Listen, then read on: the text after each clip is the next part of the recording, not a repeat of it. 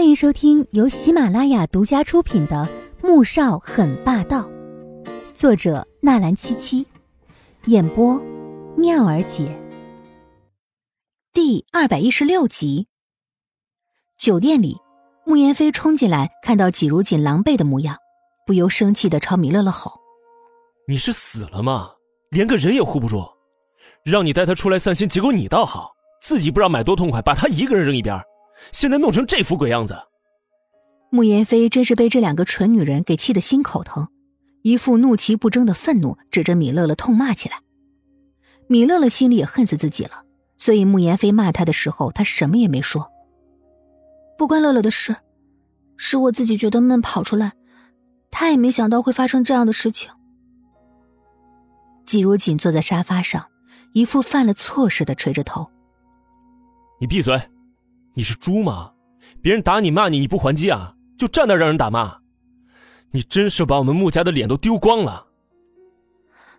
你放心，很快我就不会丢穆家的脸。季若锦猛地抬起头来，眼眶红红的，泛起了一丝冷笑。从商场出来，他的脑子里全是穆萧寒坐在对面的楼上，冷眼看着他被别人羞辱打骂的那一幕。却是江媛媛那得意洋洋的笑。慕言飞自知失言，被噎得一句话都说不出来了。他将手中的袋子扔在床上，赶紧去洗洗吧。季如锦拿起袋子走进了浴室。刚才到底怎么回事啊？怎么好好的被人认出来了？慕言飞蹙眉瞪着米乐乐，米乐乐摇了摇头，猛地站起来。我们现在去警察署去报案，这群混蛋东西！还用你去啊？我已经报案了，现在警察署的人正在商场提取监控呢，那些人等着承受后果就行了。对了，你是怎么知道这事儿的？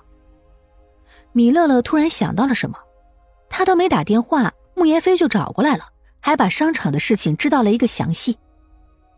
易玲通知我的。米乐乐脑子开始泛起了迷糊。这件事儿，易林又是怎么知道的？但是慕言飞却立刻意识到了什么，脸色突然间变得十分难看。你先带着他去你家住几天吧，我有急事，我先走了。说完，也不管米乐乐满头雾水的神情，转身冲出了酒店。而此时，江圆圆心情是前所未有的好，一边喝着咖啡，嘴角泛着愉悦的笑，一副玩笑般的试探说：“韩哥哥。”难道你就不心疼吗？刚才几小姐可是伤的不轻呢。穆萧寒神色淡漠，手指在桌面上点了点。刚才那一出是你安排的。江圆圆脸上的笑容突然僵住了，小心的看着男人的脸色，见并没有什么变化，潸然一笑：“ 我这不是替韩哥哥你感到不值吗？季如锦能嫁给你。”那可是三世修来的福气，他不但不知道珍惜，还背着韩哥哥你勾引别的男人，真是不能容忍。所以我就找人教训他一顿。韩哥哥，你不会怪我多事吧？穆萧寒缓缓笑起来，只是这笑意却不达眼底。哼，你这么为我着想，我怎么会怪你呢？江圆圆听完。彻底松了口气，心里却越发得意起来。看来季如锦这次作死，倒是给他提供了一个绝佳的挽回穆萧寒的机会。韩哥哥，我爸昨天得了一块上好的端砚，你看，你有没有兴趣去瞧一瞧啊？江圆圆决定再也不会放过任何一个机会。见穆萧寒点头，他立刻站起来，走过去。手搭在了轮椅的扶手上，那我们现在就走吧。这种事情让易灵来做吧，你在旁边陪着我。说着，他拉住江圆圆的手。江圆圆愣了，随即欣喜的点点头。